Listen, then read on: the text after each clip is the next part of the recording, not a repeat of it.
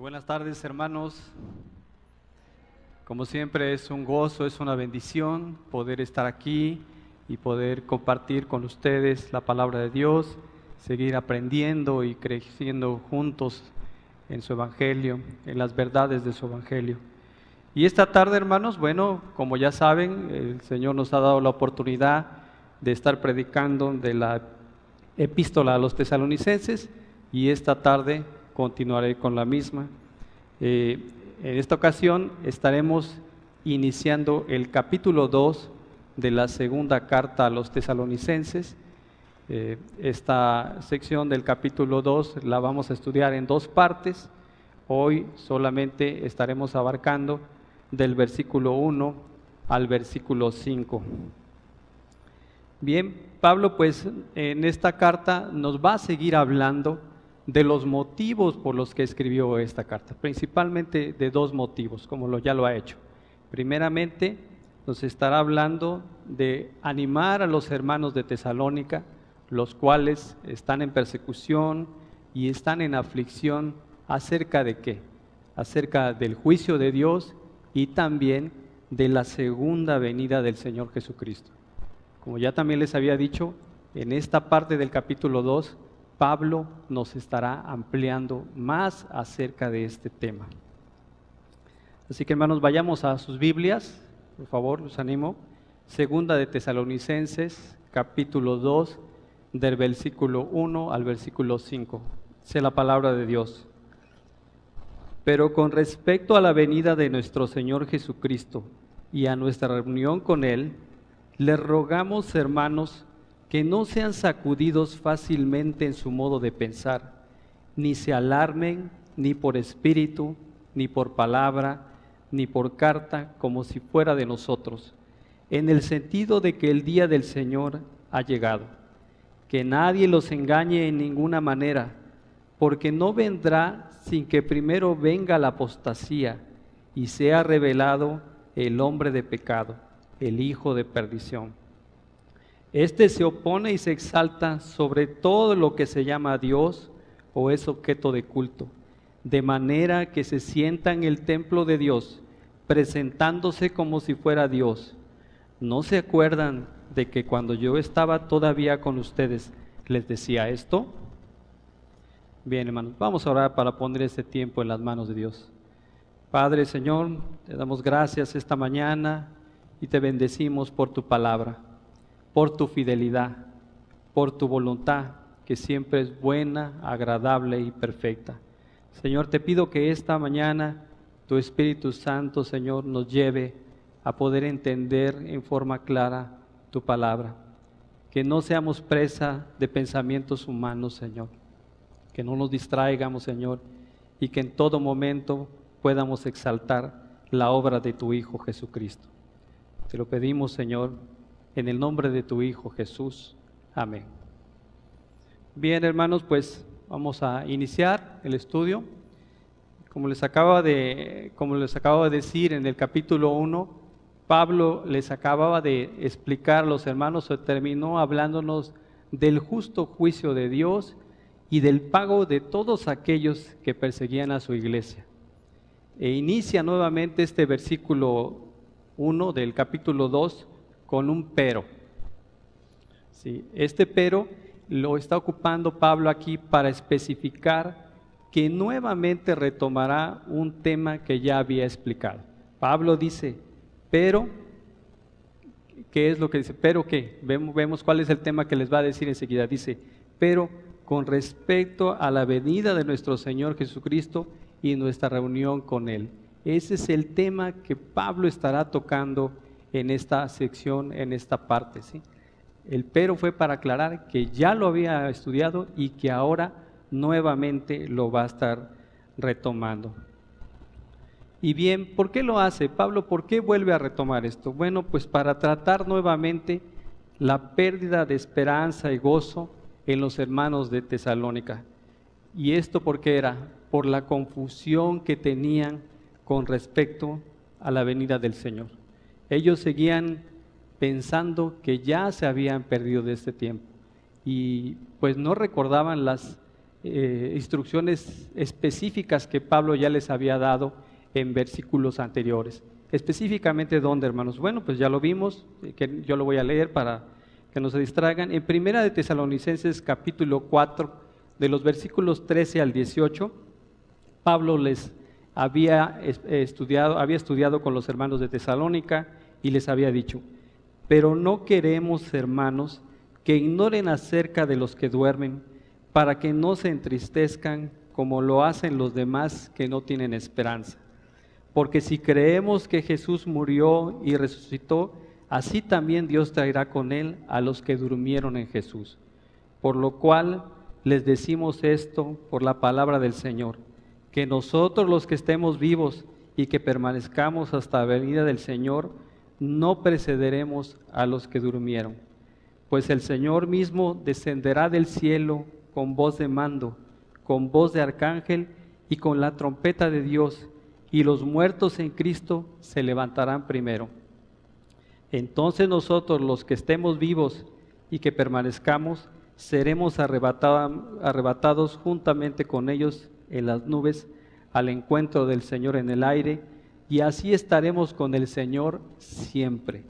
Por tanto, confórtense unos a otros con estas palabras. También vemos que en, en la misma carta, en Primera Tesanolicenses capítulo 5, del versículo, del versículo 1 al 11, que tampoco no, nada más quiero que me sigan en algunas partes, hermanos, Pablo les dice, ahora bien, hermanos, con respecto a los tiempos y a las épocas, no tienen necesidad de que les escriba nada, pues ustedes mismos saben perfectamente que el día del Señor vendrá así como un ladrón en la noche, que cuando estén diciendo paz y seguridad, entonces la destrucción vendrá sobre ellos repentinamente, como dolores de parto a una mujer que está encinta y no escapan. Pero ustedes, hermanos, no están en tinieblas para que el día los sorprenda como ladrón, porque ustedes son hijos de luz y hijos del día. Hasta ahí, hermanos, vamos a ver. Con esto, ¿qué quiero comentar? Bueno, ellos sabían perfectamente de este tema, no era algo que ellos desconocieran. Pero sorprendentemente, unos pocos meses después, ya que si recordamos, Pablo escribió su primera epístola, la primera carta, y unos meses después estaba enviando la segunda carta a los hermanos de Tesalónica. Entonces había pasado poco tiempo y sorprendentemente la iglesia de Tesalónica por la que Pablo en muchas ocasiones se ha expresado orgulloso de ellos por su fe, por el amor entre los hermanos. Bueno, pues en esta ocasión, incluso porque habían sido de ejemplo a las iglesias de Macedonia y de Acaya, bueno, pues nuevamente, sorprendentemente, están confundidos. ellos están teniendo miedo de haberse perdido el, el evento del arrebatamiento y de no estar en el día del Señor. Y es que, como les decía, hermanos, ellos sabían que cuando ocurriera eso, se trataba del juicio final, de lo que el hombre, lo que Dios estaría haciendo con los hermanos o con los hombres de pecado. Entonces ellos estaban pensando que, se habían pasado, habían perdido ese tiempo. Bueno, y es que al parecer, a pesar de que Pablo los había corregido de esto en la primera carta, pues algo que tal vez los había hecho que se confundieran ellos que estaban es que ellos estaban en una gran persecución y eso tal vez los hizo incapaces de, pensar o de darse cuenta que efectivamente el día del Señor no había llegado.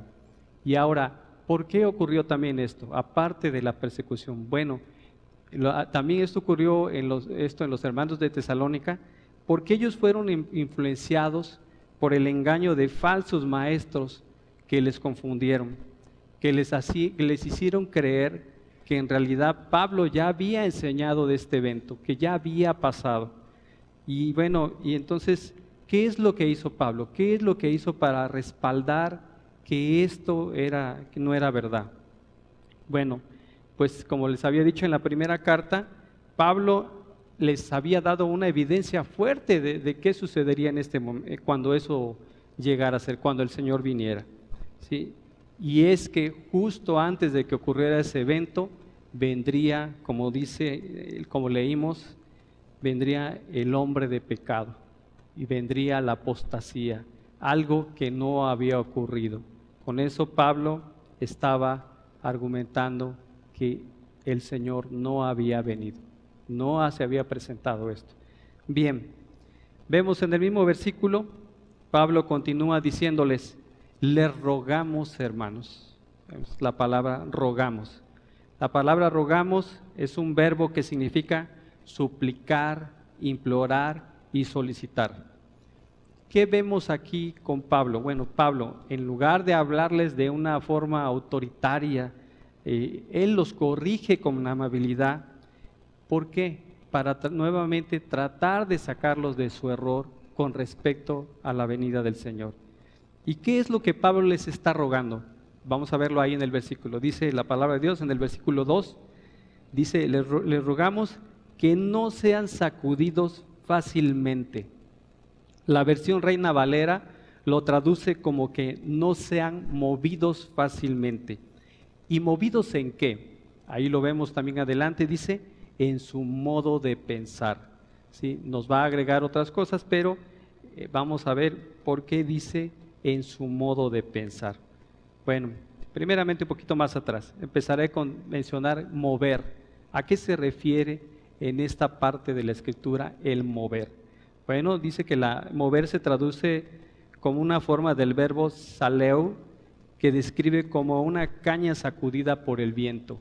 Un ejemplo de esto lo podemos ver en el Evangelio de Mateo, capítulo 1, versículo 17, cuando hace referencia a Juan el Bautista que está predicando en el desierto y dice que y utiliza esta expresión para referirse a que son como cañas movidas en el desierto. Otro ejemplo que eh, les comparto en la exégesis de este pasaje, el pastor Miguel Núñez pone un ejemplo eh, que me parece muy oportuno y es referirnos a una barca. Él dice que es como una barca que el viento ha movido fuertemente y que la ha arrancado de, donde están eh, sujeta, de su antla. Él pone este ejemplo para decir cuando son movidos. Bien, Pablo continúa ahí mismo, como les decía, diciendo de qué los está advirtiendo de que no se han movido. Dice de su modo de, pensar. Bueno, y literalmente, como lo vemos, pues al hablar de pensamientos, habla de su mente. ¿sí?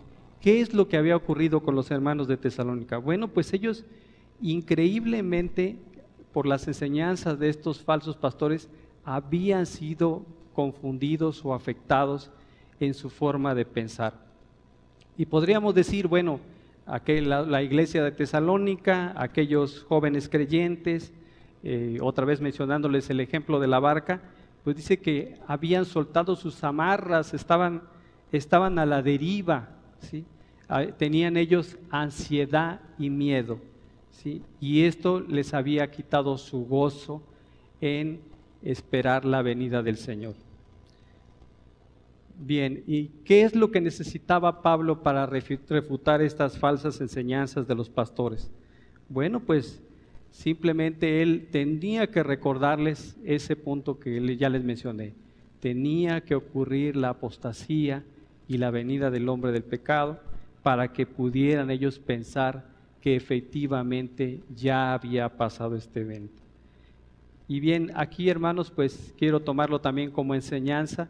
Podríamos decir que esto de ser conmovidos en su forma de pensar se podría justificar para los hermanos de Tesalónica, una iglesia joven que no tenían toda la Biblia y todo el consejo como nosotros lo tenemos ahora. Pero quiero comentarles algo, hermanos, nosotros también estamos presa de ser movidos fácilmente en nuestra forma de pensar. ¿Y por qué lo digo, hermanos? Bueno, pues porque con frecuencia somos movidos a escuchar la voz de Satanás. Y aquí a lo mejor me oigo un poco fuerte, pero bueno, vayamos a nuestros padres. Ellos habían escuchado una voz que era la voz de Dios, Adán y Eva, y luego escucharon otra voz que fue la voz de Satanás. Y de igual manera, nosotros somos muy susceptibles a escuchar con facilidad la voz de Satanás. Y bueno, un ejemplo, ¿dónde podemos verlo, hermanos? Que no solo es en la iglesia de tesalónica, sino en nosotros actualmente. Bueno, pues con facilidad somos movidos a pensar de una forma mal con quién? Con nuestros propios hermanos de la iglesia. ¿sí? Pues nosotros con facilidad somos llevados fácilmente a la, a la crítica, a juzgarles, cuando debiéramos aplicar el Evangelio en nuestros hermanos y recordar que independientemente de ser nuestros hermanos o nuestros hermanos en la fe, pues también son hijos de Dios. Somos hijos de Dios. Entonces deberíamos de evitar que nuestros pensamientos fueran movidos hacia nuestros hermanos. Y de hecho, ¿qué nos dice la Escritura? Aquí sí acompáñenme hermanos, vamos a Filipenses capítulo 4, versículo 8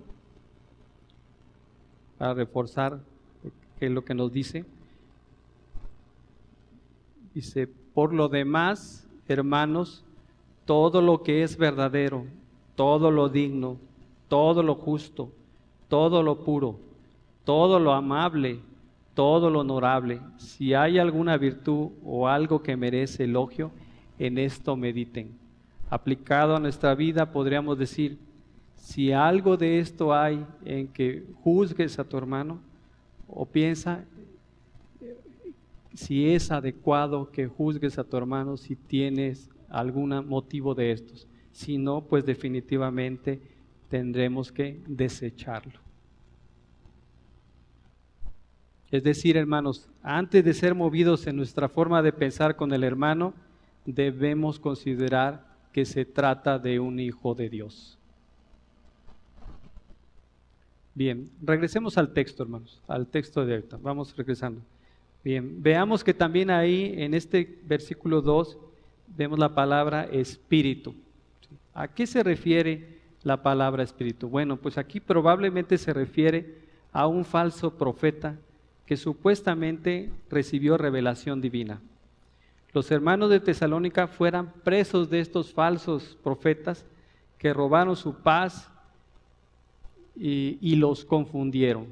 Y de hecho el Señor ya nos había, ya nos en su palabra nos ha hablado acerca de estos hombres. Vamos a Primera de Juan, capítulo 4, del versículo 1 al 3, donde nos dice la palabra. Amados, no crean a todo espíritu, sino prueben los espíritus para ver si son de Dios porque muchos falsos profetas han salido al mundo.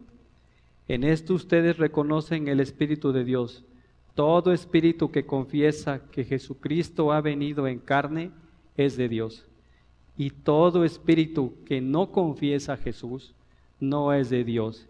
Y este es el espíritu del anticristo, del cual ustedes han oído que viene y que ahora ya está en el mundo. el Señor nos advierte en la Escritura de, esta, de este evento. Bien, y nuevamente, hoy en día podríamos decir que nosotros no deberíamos ser eh, movidos también por este pensamiento. ¿Por qué? Pues porque podemos darnos cuenta con facilidad que existe evidencia de muchos hombres que actualmente hoy se nombran profetas y apóstoles, y lo sabemos sin que estos llenen los requisitos para hacerlo. Principalmente, bueno, pues recordemos, un profeta o un apóstol debería ser alguien que fuera testigo ocular y presencial de Cristo. Y si lo vemos en estos hombres que se nombran profetas, pues ellos no, no cumplen estos requisitos. Sin en cambio, hermanos, pues muchos hermanos hoy en día son confundidos por este tipo de hombres. Entonces debemos estar eh, con cuidado, debemos estar alertas en esto. De hecho, Pablo continúa diciendo también, dice que no seamos movidos por palabra. Aquí, ¿a qué se refiere Pablo cuando dice a no ser movidos por palabra? Bueno, pues se refiere a un sermón o a una enseñanza o a una, a una carta escrita sobre una doctrina. De hecho, eso fue lo que ocurrió con nuestros hermanos de Tesalónica. Estas palabras juntas, espíritu y palabra, reforzaron la falsa enseñanza que habían tenido de, estos falsos apóstoles. pues ellos incluso proclamaban una revelación divina y también llegaban a decir que tenían una autoridad apostólica. Como les decía, habían eh, inventado que esta carta era de parte de Pablo. Y hoy en día también hay muchos engañadores que nos están hablando que es una palabra auténtica. Sí, como, también como les decía, hoy vivimos esto, hoy vivimos que muchos pastores predican falsas doctrinas, como cuáles hermanos, pues ya lo conocemos, como el Evangelio de la Prosperidad, como sermones motivacionales que están alejados del consejo y la exhortación de, nuestro Padre, o incluso llegan a predicar o a decir que nos están predicando nuevos evangelios. Y nosotros sabemos, hermanos, que si alguno de estos hombres nos está diciendo que nos predica un nuevo evangelio, eso es falso. Debemos alejarnos de estas personas, correr, porque no hay un nuevo evangelio. El evangelio es único, el evangelio de nuestro Señor Jesucristo. Bien, pues con los hermanos de Tesalónica nuevamente sigue ocurriendo eso. Estos falsos maestros, estas falsas enseñanzas, los seguían confundiendo. ¿Y eso qué habían logrado en ellos? Bueno, pues habían logrado que, que quitaran su confianza en el Señor, que eh, no entendieran el amor y la gracia y la bondad de Dios que ellos seguían teniendo. Y aquí Pablo también, para reforzar esta enseñanza, para hablarles que era acerca de una carta verdadera o auténtica que era lo que les estaba enseñando, bueno, pues él, eh, de hecho, al final de esta segunda carta, dice él en el versículo 3, versículo 17, dice, yo Pablo escribo este saludo con mi propia mano y esta es una señal distintiva en todas mis cartas, así escribo yo. Con eso eh, el apóstol Pablo les está diciendo a los hermanos de Tesalónica, si no está escrito por mí, si no está definido de esta manera, ustedes no deben de creerlo. Bien, vayamos al versículo 3, hermanos. En versículo 3, vamos a ver qué, les dice ahora en el versículo 3, dice, que nadie los engañe en ninguna manera, porque no vendrá quién, el Señor, hermanos, sin que primero venga la apostasía y sea revelado el hombre de pecado, el hijo de perdición. Aquí también podemos ver que es la primera vez que Pablo en esta carta habla refiriéndose a ese término, al hijo de al hijo hombre de pecado y al hijo de perdición. Nos ha hablado de que va a venir, nos ha hablado de que vendrá el Señor, pero es la primera vez que hace referencia a este término. Bien, pues Pablo, como les decía, él elabora una exhortación para los hermanos de tesalonicenses. ¿Con qué fin? Con el fin de que en el final de los tiempos ellos no sean engañados, que no sean olvidadizos, que no sean ignorantes e incrédulos, o que no estén inseguros o débiles acerca de lo que les ha enseñado, acerca de cuándo vendrá el Señor por segunda ocasión es el tema que hoy les está explicando. Y bien, hermanos, eh, aplicado también a nuestra vida, bueno, eh, en el caso de nosotros, dice que el engaño nos puede llevar fácilmente a qué? Pues nos va a llevar a la ansiedad y al miedo. Y sin duda ese era el caso de los hermanos de Tesalónica. Ellos tenían miedo. De hecho, Pablo dice, eh, regresando un poquito al capítulo, dice que sean movidos fácilmente. ¿Sí? Les está diciendo que eh, por el miedo que tuvieron ellos, se perdieron de, esta enseñanza que les había dado. Y bueno, hablando de este engaño, pues también la iglesia de hoy no está susceptible de ser engañada en nuestros tiempos por charlatanes o, incontables pastores que incluso han hablado de predicciones falsas acerca de la venida del Señor. Sí, nosotros lo hemos visto, hemos visto que ha habido muchos hombres que han hablado de la predicción de cuándo vendrá el Señor, pero podemos comprobar que simplemente no se han cumplido.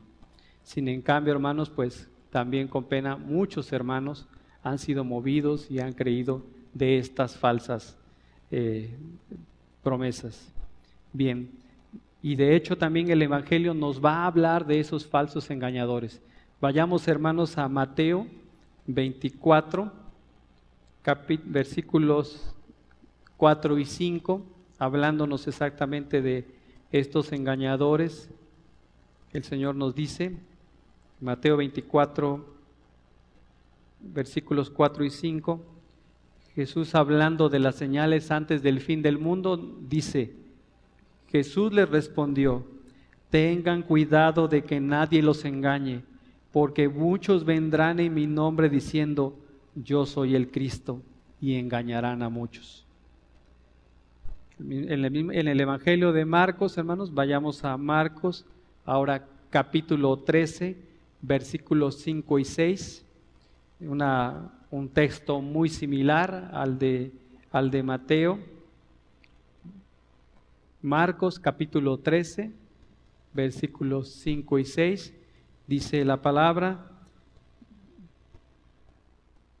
Jesús comenzó a decirles, miren que nadie los engañe, muchos vendrán en mi nombre diciendo, yo soy el Cristo, y engañarán a muchos. Finalmente, segunda de Corintios, capítulo 11, de los versículos 14 al 17. Segunda de Corintios, capítulo 11, de los versículos 14 al, al 15, perdón. Podemos leer lo siguiente, dice, y no es de extrañar, pues, que aún Satanás se disfrazará como ángel de luz. Por tanto, no es de sorprender que sus servidores también se disfracen como servidores de justicia, cuyo fin será conforme a sus obras. Hermanos, la iglesia también actualmente enfrenta constantemente este engaño de Satanás, el cual, como dice su palabra, se disfraza como ángel de luz y sus ministros, los ministros de Satanás, también se disfrazan como ministros de justicia. Y bueno, aplicado a nuestro tiempo actual, hermanos, ¿qué debemos hacer nosotros como creyentes para evitar ser engañados por estas constantes mentiras demoníacas? Bueno, pues eh, los, todos lo sabemos. Principalmente, hermanos, debemos conocer y estudiar y escudriñar las escrituras. Pero ¿cuándo? ¿Un tiempo? ¿Unos días? No, la palabra de Dios nos dice que debemos escruñarlas siempre. Diariamente tenemos que estar escudriñando de la palabra de Dios para no ser presto a estos engaños de Satanás. Vayamos a la escritura, hermanos. Palabra de Dios en Efesios 4:14. Parafraseando aquí, nos dice la palabra que los creyentes ya no debemos ser niños fluctuantes, llevados por doquiera de todo viento de doctrina, por estratagema de hombres que para engañar emplean con astucia las artimañas del error. Es decir, hermanos, la palabra de Dios nos exhorta, como dice en 2 de Corintios, capítulo 4, versículo 2, que debemos estar alerta con aquellos que adulteran la palabra de Dios quienes engañan los corazones ingenuos, sabiendo que a medida que se acerca el regreso de Cristo, los malos hombres y los, y los engañadores irán de mal en peor, engañando y a la vez siendo engañados, ya que muchos engañadores han salido por el mundo. Y es que con frecuencia, hermanos, también escuchamos de Cristos, de muchos Cristos que siguen apareciendo, el Cristo de Chile, el Cristo de, en Europa también muchos hombres que se han llamado Cristos. Basta con entrar a la internet y ver las redes y darnos cuenta de tantos hombres que se llaman Cristos. Y algo también que hoy nos sorprende es ver a sectas dirigidas por mujeres que también se hacen llamar Cristo. Entonces, pues tenemos que estar alerta, hermanos, de no ser presas del engaño de Satanás. Regresando al texto, regresamos nuevamente a nuestro texto de hoy, vemos que Pablo dice Pablo les da un mandato enérgico a los hermanos, una prohibición. ¿Para qué, hermanos? Para, para decirles que de ninguna manera sean engañados, que no permitan que por ningún medio o método los, los lleven estos falsos pastores o estos falsos profetas por un mal camino. Y es que si lo vemos así, hermanos, la iglesia de Tesalónica, los hermanos de Tesalónica, a pesar de que, a pesar de que recibieron una carta falsa, pues ellos no debieron haber dudado de esta segunda venida. ¿Y por qué? Bueno, pues ellos podrían haber pensado que tuvieron a Pablo con ellos, estuvieron cerca de Pablo, el cual les enseñó de persona, de, propia palabra, acerca de esta venida.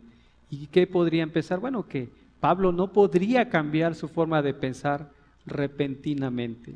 Sin en cambio, bueno, pues ellos fueron presa de este engaño. Bien, en el versículo 3 también vamos a empezar a ver una palabra, una palabra que es importante para poder entender este, este mensaje de la segunda venida.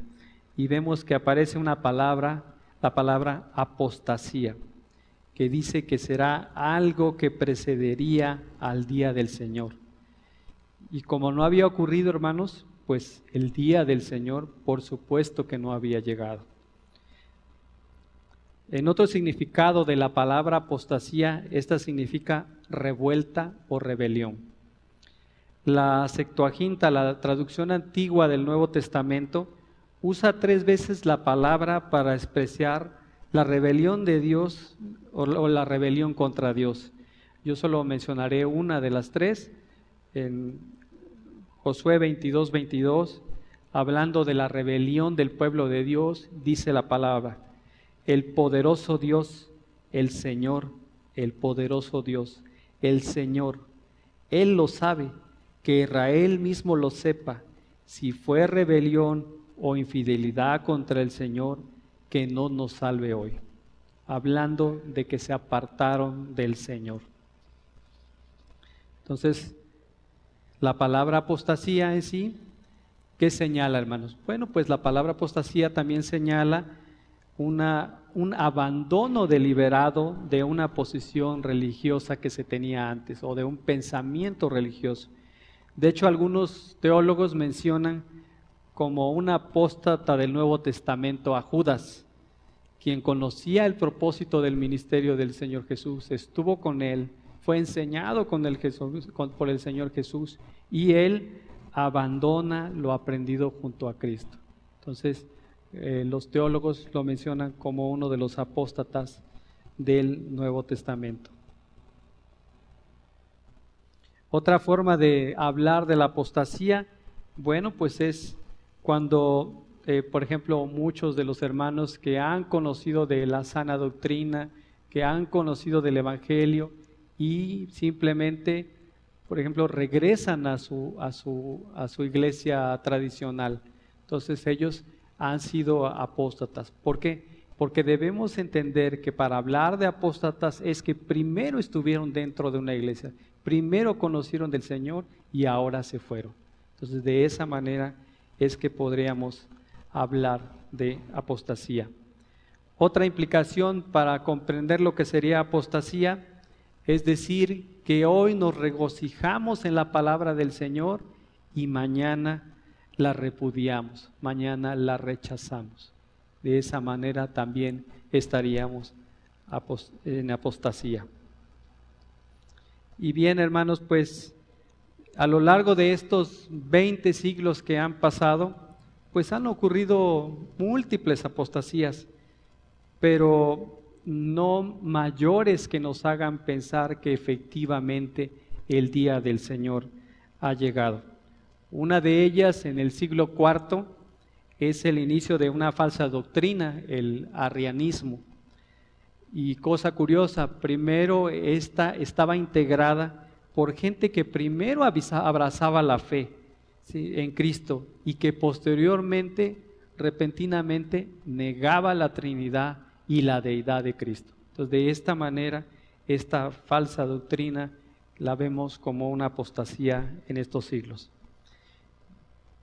Sin en cambio, hermanos, pues vemos también en la escritura que Pablo nos dice que cuando esto ocurra se va a presentar, no dice una apostasía, como ya lo vimos que han ocurrido, sino dice específicamente que se presentará la apostasía, hablando específicamente de una apostasía.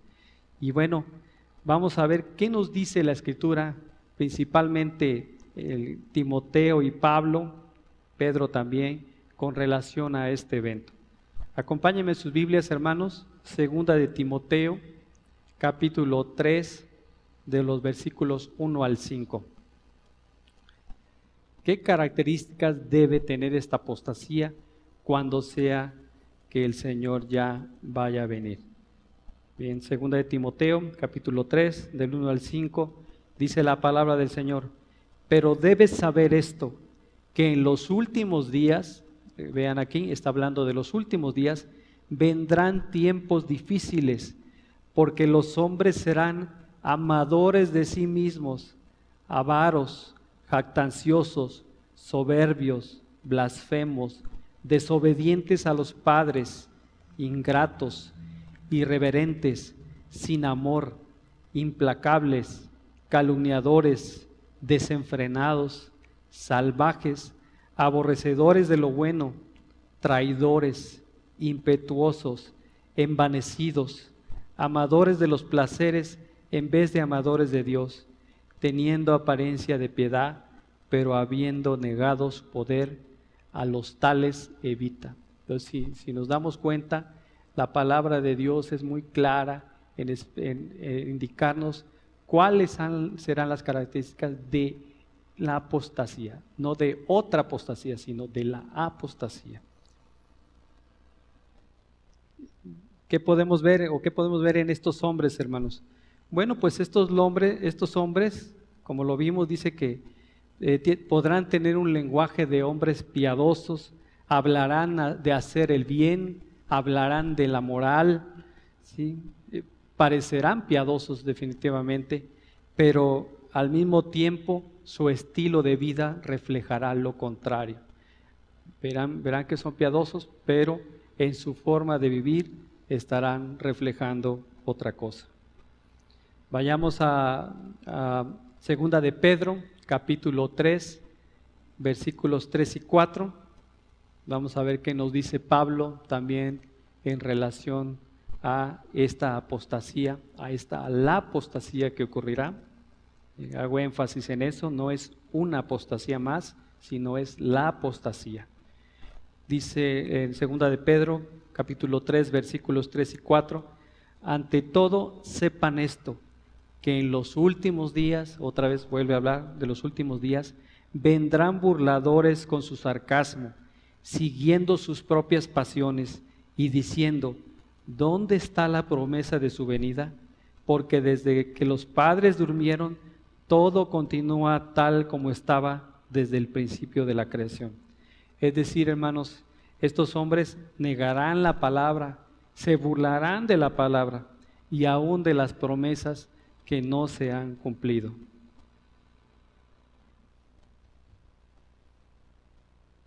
Bien, aquí también quiero compartirles un comentario del pastor Miguel Núñez en relación a, las, a la apostasía o a las apostasías. Eh, aclaro, él mismo lo hace, no lo hace en una forma profética, no está profetizando, no está diciendo que va a ocurrir, sino él en su, en su experiencia de la palabra, en la forma en la que él está viendo el mundo, dice que actualmente estamos viviendo dos tipos de apostasías. La primera se refiere a la manifestación del Espíritu Santo. Y es que hoy en día este auge en el Espíritu Santo pues ha, distorsionado su valor. ¿Por qué? Porque hoy vemos grandes iglesias que proclaman o exageran el culto, por ejemplo, a la risa santa, a los ladridos santos, a la conversión de agua en vino, a la, a la proclamación de palabras en el Espíritu, diciendo que frases como que la boca tiene poder, o movimientos de la o movimientos de la prosperidad, como vemos actualmente que tienen un gran auge, ¿no? Entonces, Pablo, este, el pastor Núñez dice que en estos tiempos estamos viviendo esto como no se había visto. Y por eso él dice que eso es una de las apostasías actuales.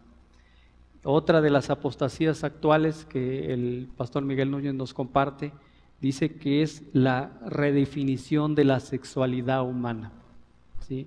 Sin abundar en este tema, sin ser susceptible, lo vemos como hoy en día hay gran influencia aún de los gobiernos por dar cabida a, este, a estos movimientos. Y algo que nos debe preocupar, hermanos, es que este tipo de apostasía, bajo el título de iglesias inclusivas, se ha introducido en, las iglesias. Y hoy vemos que estas iglesias, con la finalidad de tener a más congregantes, pues aceptan estas, estas situaciones. Y pues esto, si lo vemos, hermanos, esto va en contra del diseño de Dios. Esto abandona lo que Dios nos ha enseñado. Entonces les vuelvo a decir, son comentarios, no está diciendo que sean afirmativos, pero sí nos da un semáforo, un semáforo ahí amarillo, de tener cuidado y de estar atentos en este tipo de situaciones. Bien, ahora Pablo en el versículo 3 y 4 eh, nos va a hablar de que será revelado el hombre del pecado, el hijo de la perdición. Dice el versículo 4, hermanos, podemos leerlo ahí, dice, este se opone y se exalta sobre todo lo que se llama Dios o es objeto de culto, de manera que se sienta en el templo de Dios presentándose como si fuera Dios. Una traducción más clara de este hombre de pecado la podemos encontrar en la versión de la nueva traducción viviente, donde lo llama o lo describe como el hombre de anarquía, que trae destrucción. Dice que es un hombre que no se somete a ninguna ley, a ninguna persona ni autoridad. Él es su propia autoridad. Así lo vamos a ver a este hombre, al hombre de pecado. Y de hecho, las escrituras lo nombran de diferentes maneras. Solamente lo voy a mencionar también, hermanos, para que no nos distraigamos.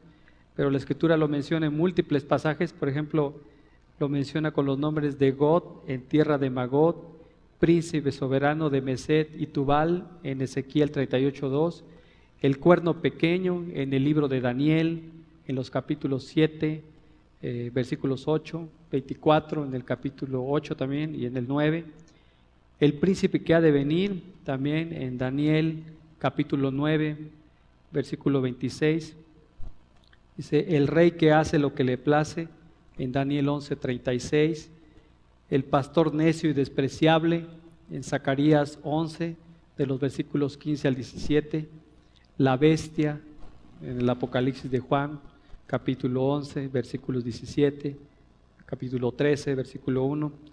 Pero Pablo de hecho también lo describe como el inicuo, aquel cuya venida es por obra de Satanás.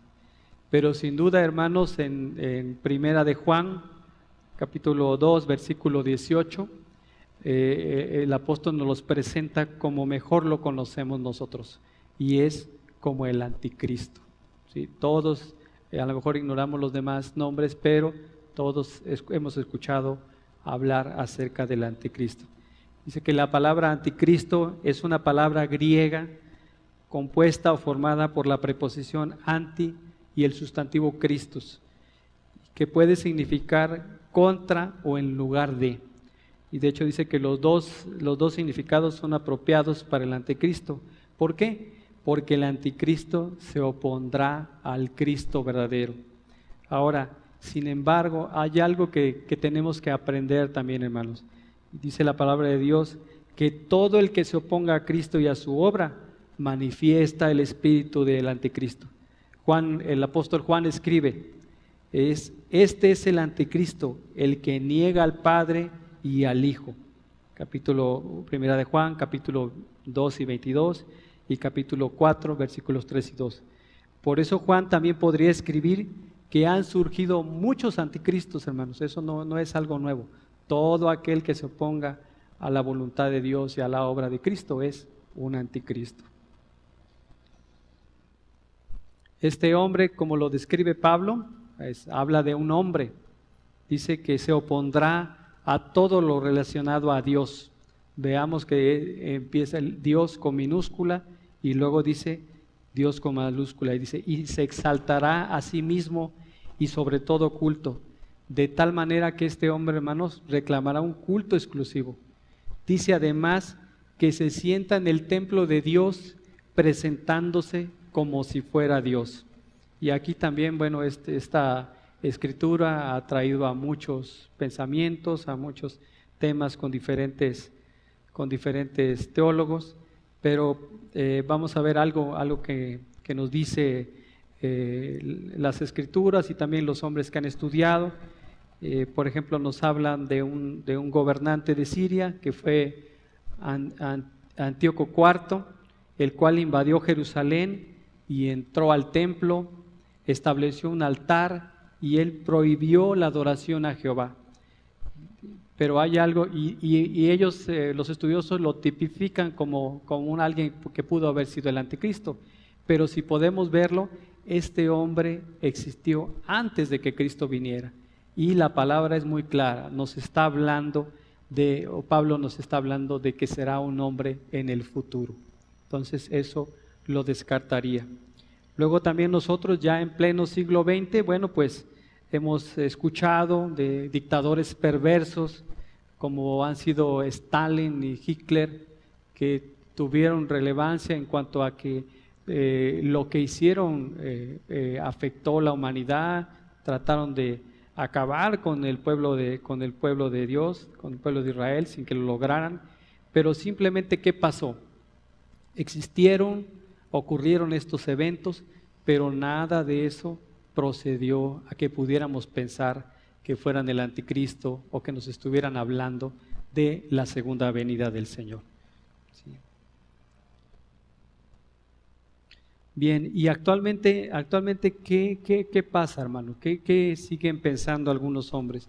Bueno, pues algunos hombres siguen pensando que lo relacionan con un papa, no es algo nada más un comentario, igual piensan que estas personas o esta persona tendrá eh, poder, tendrá poder de convocación, tendrá, buscará la reunión con, con todas las iglesias.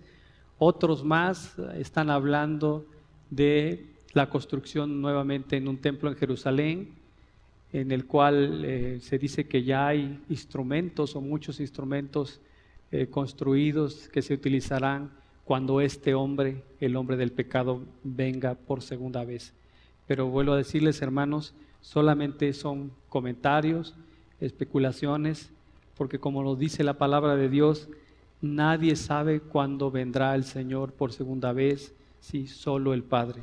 ¿Cuándo ocurrirá este evento? Finalmente, Pablo en el versículo 5, en el versículo 5 que estamos estudiando, de segunda de dice, ¿no se acuerdan de que cuando yo estaba todavía con ustedes les decía esto? Bueno, hermanos, este versículo en realidad no tiene gran traducción, gran eh, mensaje, simplemente nos está diciendo que Pablo tuvo un ministerio importante en cuanto a, en cuanto a hablarles de esto cuando estuvo con los hermanos de Tesalónica. Él les enseñó de esta venida cuando él estaba con ellos. Eh, lo podríamos entender a lo mejor de una manera más sencilla. ¿Qué les dice Pablo en esto cuando les dice que recuerden? Bueno, pues les dice, eh, ¿no recuerdan ustedes lo que les enseñé cuando estuve con ustedes? Así de sencillo, dice, ¿ya olvidaron lo que les enseñé? ¿Sí? Con respecto a este tema, eh, pues no hay otra explicación, hermanos. Eso es lo que Pablo les está diciendo simplemente en esta porción de la Escritura. Los lleva a recordar lo que Él les enseñó, lo que aprendieron acerca de esta venida.